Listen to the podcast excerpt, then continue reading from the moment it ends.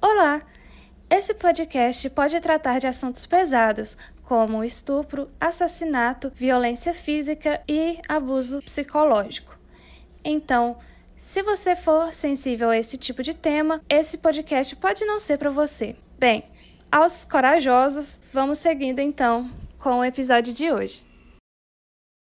Queremos acreditar que conseguimos identificar pessoas perigosas, mas o mais assustador é que não podemos. As pessoas não se dão conta de que convivem com assassinos em potencial. Esse alerta não foi feito por um policial ou por um juiz. Foi feito simplesmente por um dos assassinos em série mais notórios da história dos Estados Unidos. Theodore Bundy é o assunto do episódio de hoje.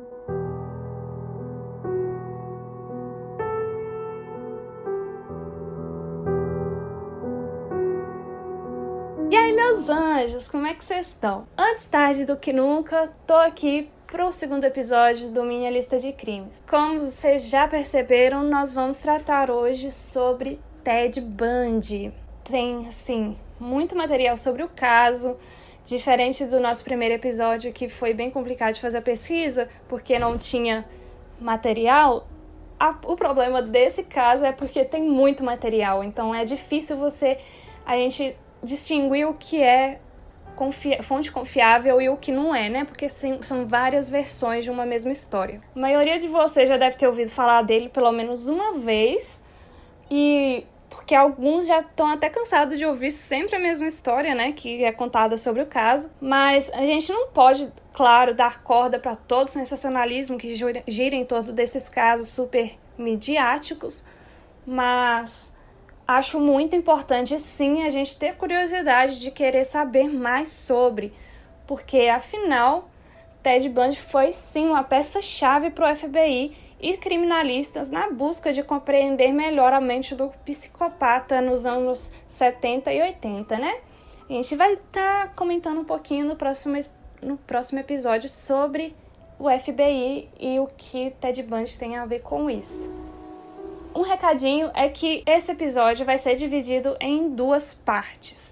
Como é um caso muito complexo, cheio de nuances, a gente vai ter que dividir ele.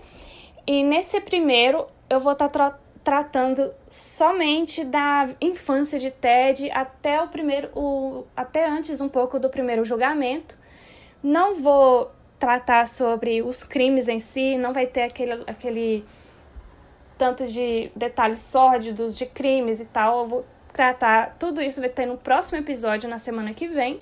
Mas porque eu deixei pra gente discutir um pouquinho, ter um pouquinho mais de tempo para discu discutir, né, cada assunto, cada tema que aparecer.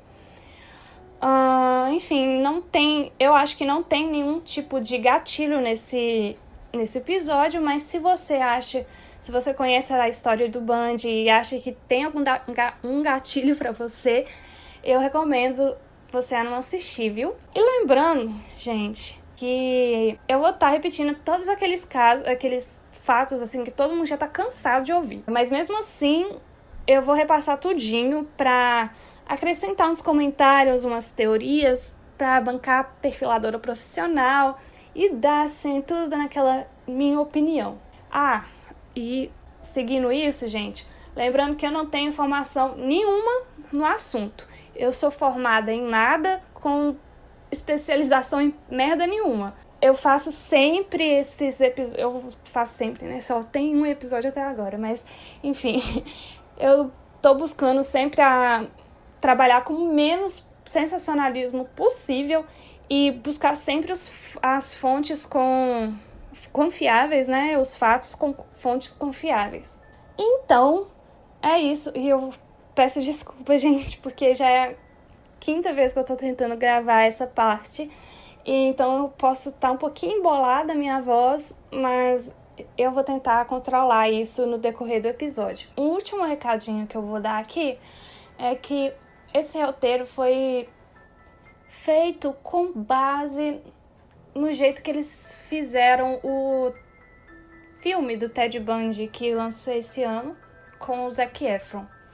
Que para quem não viu, eu vou explicar mais ou menos como é que vai funcionar, que vai ser o seguinte: eu vou esse primeiro episódio, como eu falei que não vai ter nenhum crime e tal, é porque eu vou focar, tentar mostrar para vocês o Ted Bundy que as pessoas viam, o Ted Bundy da sociedade, o Ted Bundy que aparecia assim para as pessoas que conviviam com ele, quem era Ted Bundy antes desse de todo esse boom, né, essa, to, essa bomba estourar e revelar todos os segredos de sua vida particular, no mínimo assim, assustadora.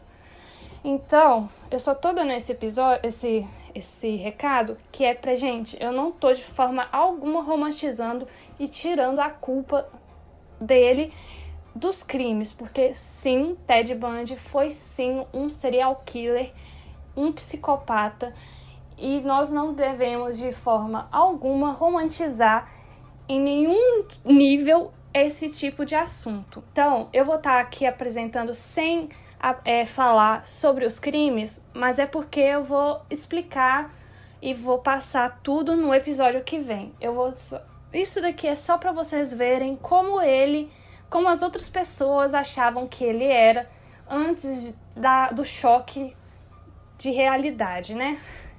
Eu espero que vocês tenham entendido. Sua mãe, Eleanor Louise Cowell, vamos chamar ela de Louise daqui para frente, era muito jovem quando se envolveu sexualmente com um militar da Força Aérea Americana, muito mais velho do que ela.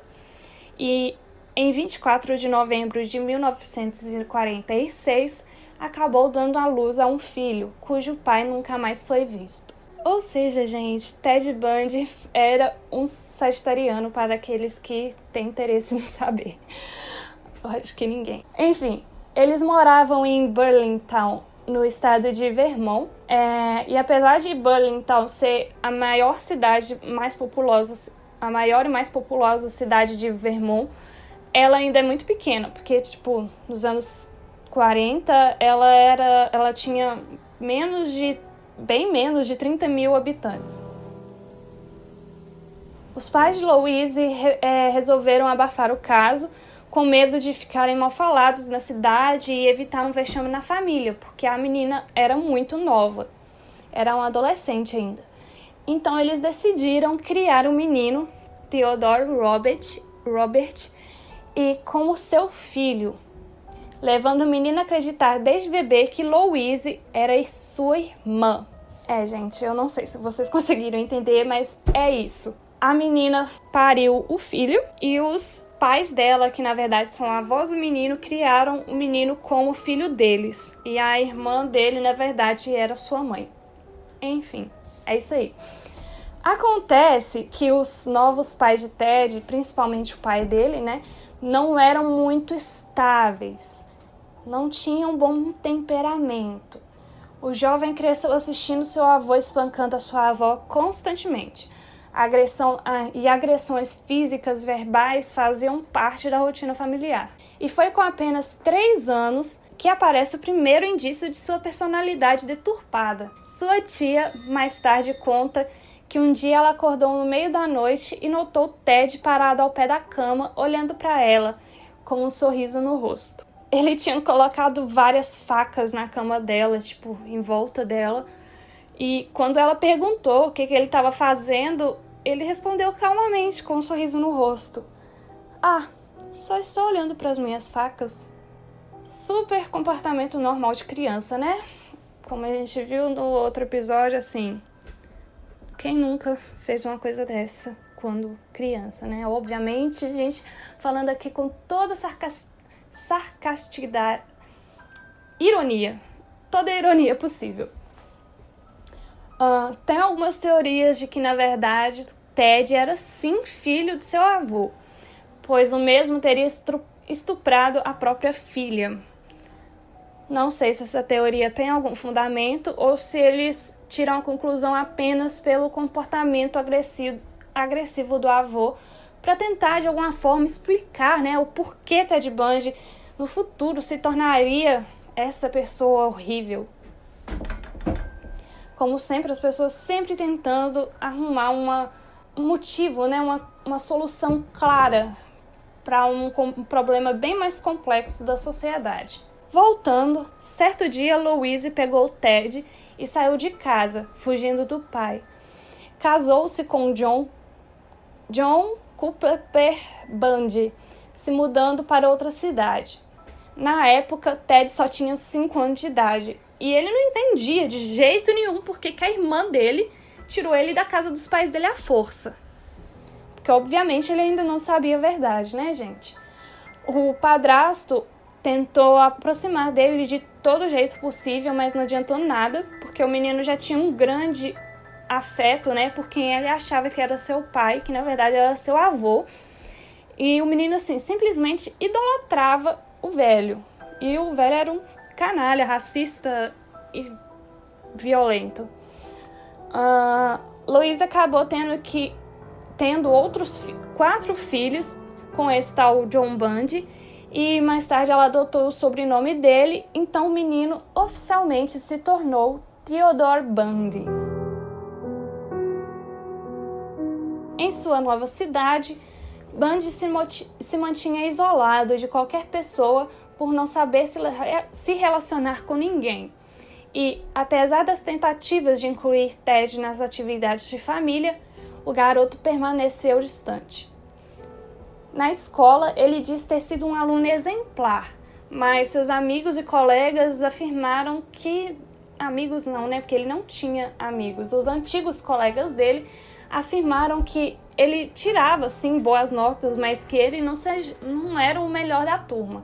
Aquele clássico caso de bom, mas não o suficiente. Bom, mas não o melhor que a gente vê em alguns casos que essa é uma coisa que deixa os, os, o sujeito, assim, quando tem essa ambição, né, esse narcisismo, deixa o indivíduo, assim, pistola, de não ser o melhor em tudo que faz. Ninguém entendia muito bem porque ele não tinha uma namorada, porque ele era, sim, considerado um cara muito bonito, e realmente se você for olhar pelo padrão de beleza dos homens da época, Ted Bundy era assim um, um pão, né? Quando eles, como eles falam, né? ele era assim, um homem considerado bem bonito. Em uma entrevista, Ted afirmou que escolheu ficar sozinho durante a juventude porque não entendia as, as relações interpessoais, de amizade, relacionamentos amorosos e até mesmo relações afetivas familiares.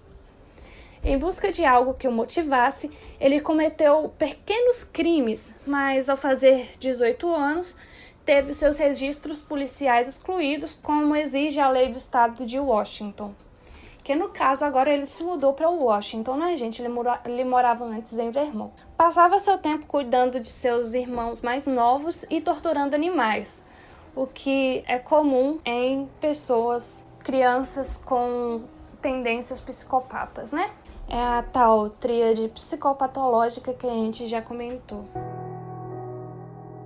É, com o passar dos anos, ele passou a ser considerado por, por seus conhecidos como um rapaz inteligente, educado e elegante. Considerado então um, esse, um jovem inteligente e promissor, não teve dificuldades em ingressar na faculdade após a formatura do ensino médio em 1965. Ele passou um ano, então, na Universidade de Puget Sound, que eu não sei direito como pronuncia, em Tacoma, Washington.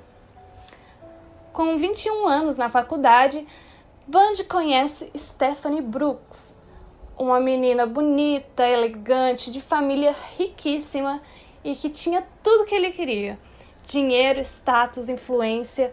Então, logo ele entrou em um relacionamento sério com a moça ela apresentou a ele um, um mundo que ele sonhava em fazer parte, mas ele não tinha dinheiro para dar as coisas que ela estava acostumada, né? E isso deixava ele muito inseguro de perdê-la. Gente, eu vou estar tá comentando sobre a questão das namoradas de Ted no finalzinho do episódio. porque vai ter um, eu vou separar uma parte somente para comentários para não ficar muito confuso na história, não ficar interferindo na história como eu tô fazendo agora, deixar fica até o final que vai ter uma, um, uns comentários bem interessantes sobre essa questão da Stephanie Brooks, sobre a, as outras namoradas dele, etc. Uh, ah, enquanto namorava com Stephanie, Bundy entrou para a política filiando-se ao Partido Republicano e ele mesmo se definia como conservador. A política era o trabalho perfeito para Ted. Ele sabia exatamente como manipular as pessoas para confiarem nele, tinha uma boa lábia e principalmente pelo fato de que na política, né, gente, é tudo uma questão de aparência. Ele trabalhou na, na campanha de um governador republicano de Washington e mais tarde recebeu até uma carta de recomenda recomendação desse governador. Enfim, ele estava entrando finalmente nesse mundo que ele realmente queria participar. É, ele decidiu se transferir para a Universidade de Washington, em Seattle, porque era uma universidade mais renomada. Ele e Stephanie ficaram então num relacionamento à distância e se falavam por cartas e telefonemas. Certo dia, Stephanie simplesmente cortou o contato com ele, terminando o relacionamento e acabando com as expectativas de vida de, de boa vida, né, de Ted. E o pior é que no momento, no mesmo ano, né, Ted descobre a, verdade, a verdade sobre a sua família. Ele não era, na verdade, filho de seus pais. Os seus pais eram seus avós. Sua verdadeira mãe era sua irmã. E, os, e o pai dele ninguém sabia quem era. Obviamente, ele não encarou nada bem a notícia. Depois disso, ele ficou ainda mais frio, distante e obcecado em manter o controle da sua vida. Isso deixou arrasado e ele viajou pelo, por todo o Colorado, Arkansas e Filadélfia até voltar ao, ao estado de Washington.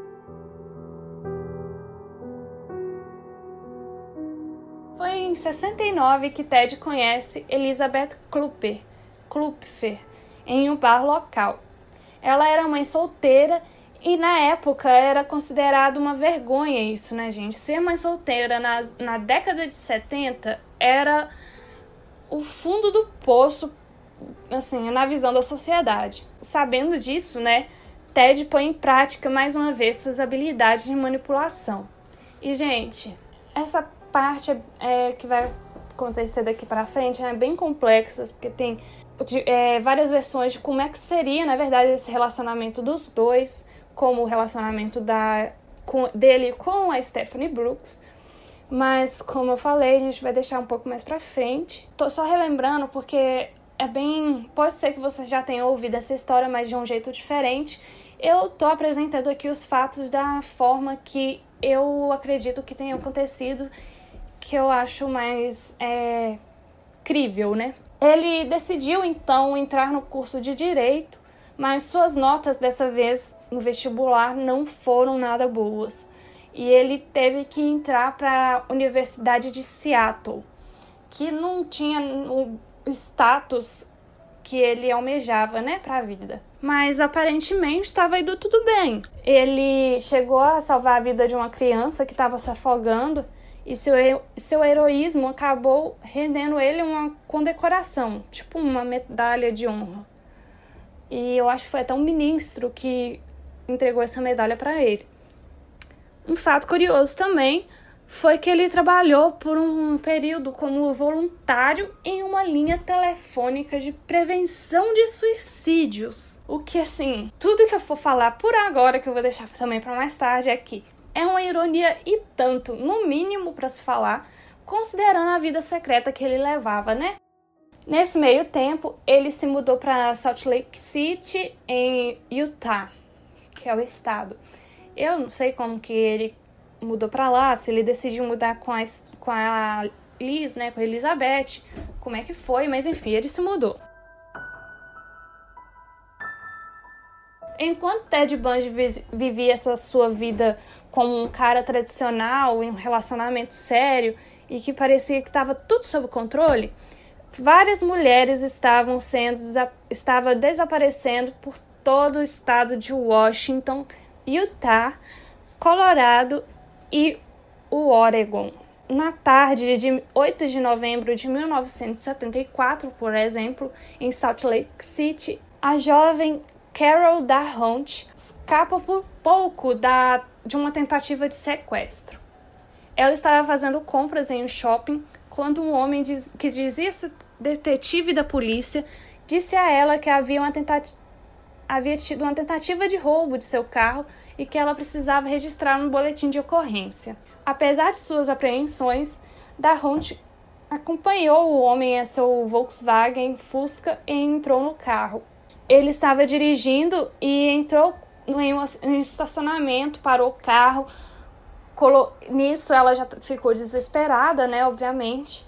É, ele colocou então uma, uma algema em um de seus braços, não conseguiu colocar no outro e tentou acertá-la com um pé de cabra. Carol revidou e pulou do carro em segurança e saiu correndo. A jovem prestou queixa, mas a polícia não tinha muitas pistas de quem era esse homem.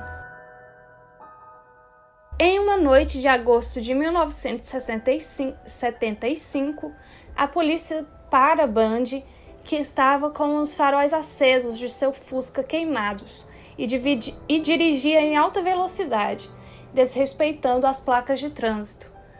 Quando questionado sobre o porquê das imprudências, disse que estava indo para a casa de sua noiva e que não havia percebido os faróis queimados.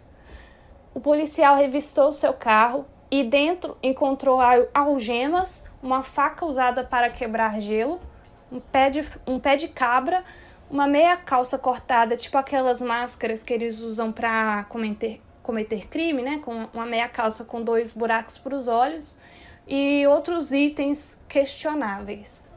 Eles também viram que o banco do passageiro de Ted havia sido arrancado e Banjo é preso por suspeita de roubo. Já na delegacia, a polícia compara as coisas encontradas no carro de Bundy com as que o sequestrador de Carol usou né, no dia. As algemas que foram colocadas em seus pulsos eram da mesma marca que as de posse de Bundy, e eles então levaram para fazer reconhecimento. Depois que Carol reconheceu Bundy de uma lista de uma fila de suspeitos, a polícia sentiu que tinha provas suficientes para acusá-lo de tentativa de sequestro. Logo, os investigadores do caso ligaram Theodore Bundy à onda de assassinatos de jovens mulheres em quatro estados que já durava há no mínimo um ano. A similaridade entre elas demonstrava a preferência do assassino por mulheres morenas, com cabelo partido ao meio e todas em média com 25 anos de idade. Nós continuaremos então a partir daí no próximo episódio. Vamos entrar então na parte dos comentários, que o primeiro tópico vai ser sobre as mulheres na vida de Ted Bundy. Porque ele teve alguns relacionamentos, né?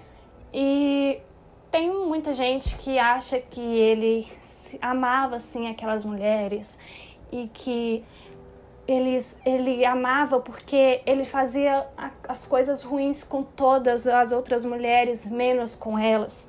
Que não sei o que. E isso, gente, é um erro tão absurdo que a gente não tem nem como falar. Que é exatamente aquilo que a gente estava falando de romantizar esse tipo de comportamento que é completamente errado. É, eu não acho que ele chegou a realmente amar nenhuma das mulheres com que ele se relacionou, mas no caso da Stephanie, principalmente, né, que foi a primeira namorada dele, ele sentia um. Na, ao invés de amor, o que parecia ser um sentimento de amor, né, era na verdade um sentimento de orgulho por ele ter conseguido, né, uma mulher como aquela, que ela era alta, muito linda, assim, pelos padrões de beleza, ela, ela era maravilhosa. E acima de tudo, ela era muito rica e tinha muito status. Ela era a pessoa, a esposa perfeita para estar tá do lado dele e para ajudar ele a alcançar o, o status, a, o renome que ele queria, né? A, a importância que ele queria ter, assim. E quando. Não, isso tudo era realmente um sentimento de possessão mesmo. De objetificação, assim, num nível extremo. Era tipo. Ele não tinha um sentimento de amor, de novo eu tô falando. Ele não amava ela. Era mais um sentimento de que ele tinha ganhado um troféu. E aquele troféu ele, ele poderia sair exibindo para todo mundo. Que aquilo era para ele era o máximo, aquilo era tudo para ele. Até que o dia que ela parou de entrar em contato com ele simplesmente, tipo, sem dar satisfação. E o sentimento de perder aquele troféu, aquele prêmio que ele tinha, assim, que ele esbanjava para todo mundo, simplesmente acabou com ele, porque agora ele teria que replanejar a vida dele. Ele estava já pensando em, eu não sei, né, gente, eu tô falando aqui de novo, na minha opinião. Ele estava imaginando se tornar um político influente, importante, e que ele tinha todos os contatos com a Stephanie, né? Os contatos que ele, ele precisava para se tornar isso que ele queria. E quando ela largou ele, aquilo tudo caiu no barranco. Foi rolando assim, porque não tinha como mais. Ele teria que conquistar tudo sozinho. E isso simplesmente acabou com ele. E tem também a questão de que quem, né, ele projetava nos seus crimes, porque para quem não sabe, ele as vítimas do Ted Bundy eram mulheres morenas com cabelo partido ao meio e todas em média com 25 anos de idade. Só uma vítima que teve uns do... que tinha uns 12 anos de idade. É, a maioria das mulheres, né, era esse padrão.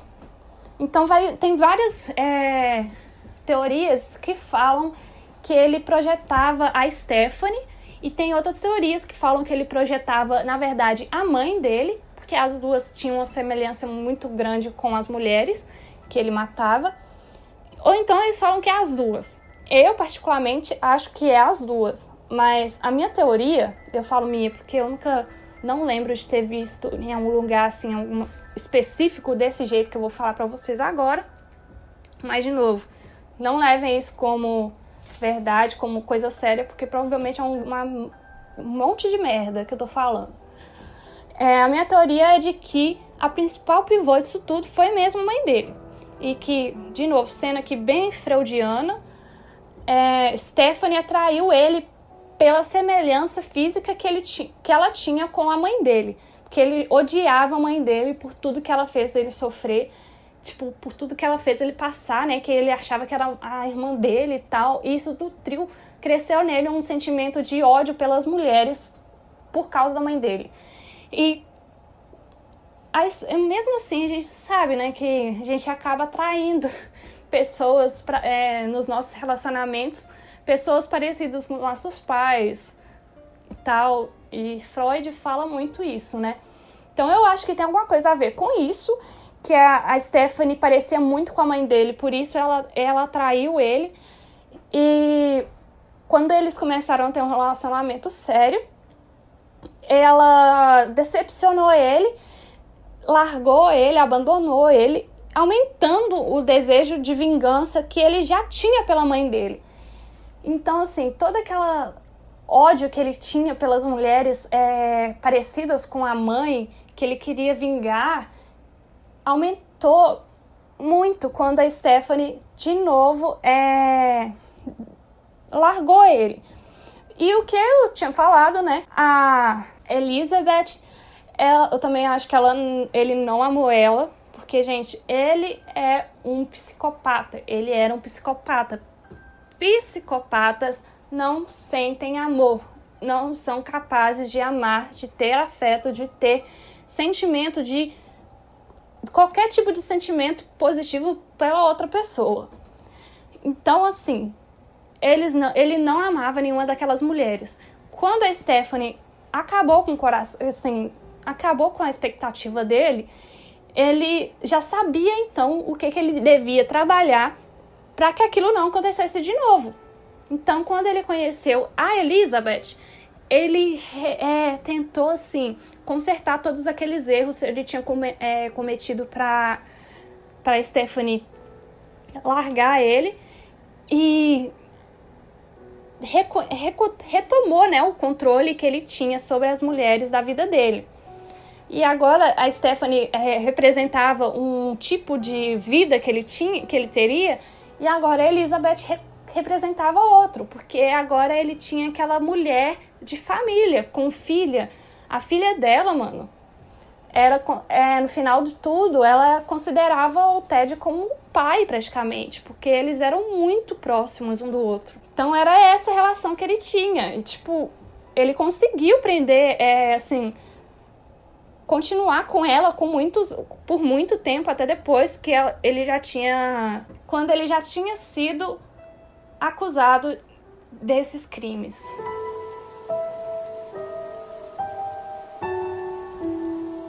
É, vamos falar agora do outro ponto. É sobre o, a psicopatia na política.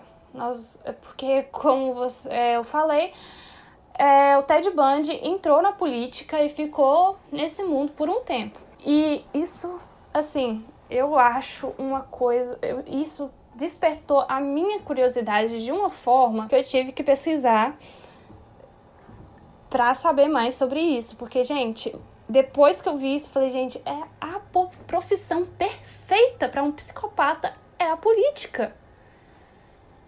Então, vou começar aqui a falar os meus pontinhos. A incapacidade de se colocar no lugar dos outros, se arrepender de seus erros e a habilidade de manipulação e utilizar pessoas para atingir poder, status e diversão são algumas características de uma personalidade psicopata. Mas se a gente analisar bem, são as mesmas características dos políticos que vemos atualmente. Mas, na verdade, os psicopatas sempre se atraíram pelo mundo da política. Alguns anos atrás, a psicóloga Michelle Roya Had listou as características de uma boa liderança. Entre elas, figuravam justiça e objetividade, desejo de servir a sociedade e não a si mesmo, falta de interesse em ser famoso e ocupar o centro das atenções, resistência à tentação de esconder a verdade ou fazer promessas impossíveis, enfim. Por outro lado, o artigo publicado pelo Jornal de Gestão Pública e Política Social listou as características de líderes políticos com personalidade psicopata, narcisista ou maquiavélica. E elas incluem tendência à manipulação dos outros, disposição em mentir e enganar para alcançar seus objetivos, falta de remorso e sensibilidade, desejo de admiração, atenção, prestígio e status. Quais dessas características descrevem melhor as pessoas que estão competindo para ser governantes no mundo contemporâneo? A primeira lista que eu falei ou a segunda, né, gente? Vamos aí pensar. Uma, pesquisa, uma outra pesquisa feita com acusados de crime de colarinho branco, por exemplo, né, determinou que líderes com personalidade narcísica e psicopática teriam um maior risco de se envolverem com esse tipo de atividade criminosa. Alguns, algumas hipóteses para essa relação seriam a perspectiva de oportunidades, eles percebem oportunidades convenientes para cometer fraudes. Seu charme e manipulação envolvendo outras pessoas e a falta de sentimento de lealdade, culpa ou vergonha. Além disso, as chances de ser descoberto cometendo esse, esse tipo de crime não são tão altas e as penalidades relativamente amenas. Gente, porque a gente, os Estados Unidos é a maior potência mundial. Você acha que alguém assim uma pessoa realmente é, bem intencionada consegue, justa, né? Uma pessoa justa, bem intencionada, consegue chegar à presidência sem ser um psicopata? Eu acho bem difícil.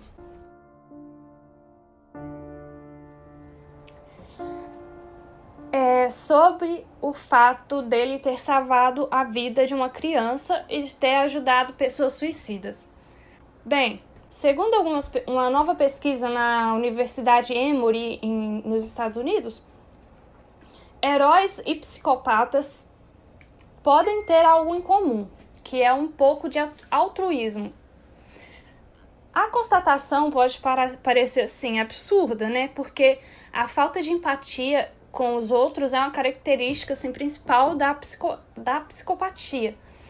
É um, além de impulsividade, charme superficial e falta de remorso.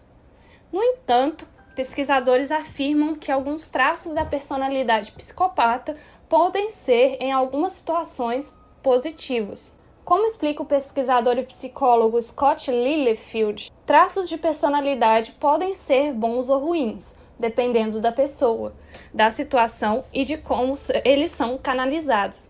Como, por exemplo, o domínio destemido, que descreve né, aquela ousadia frequente vista em psicopatas.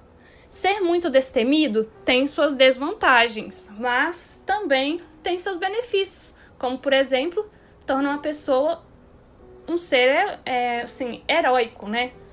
Dá um. Que no caso dele, ele. Essa.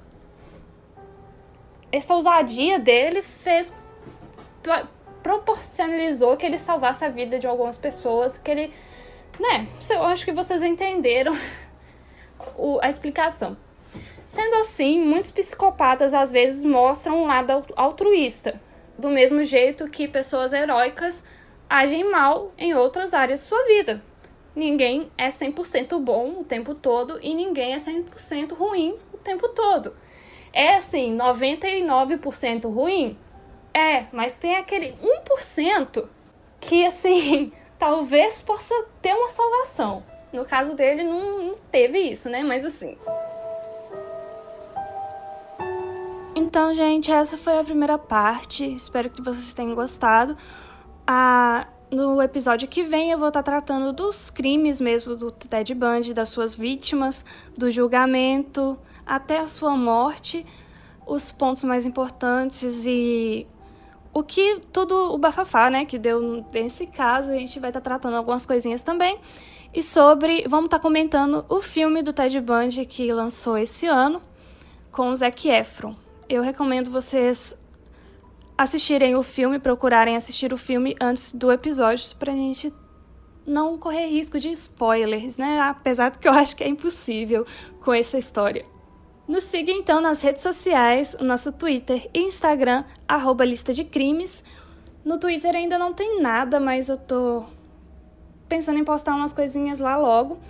E o nosso e-mail, lista de crimes, arroba hotmail.com. Lembrando que o Minha Lista de Crimes é produzido por mim, Bárbara Aires, e editado por Manrique Palafoz. Então, tchauzinho, gente. Até o próximo episódio.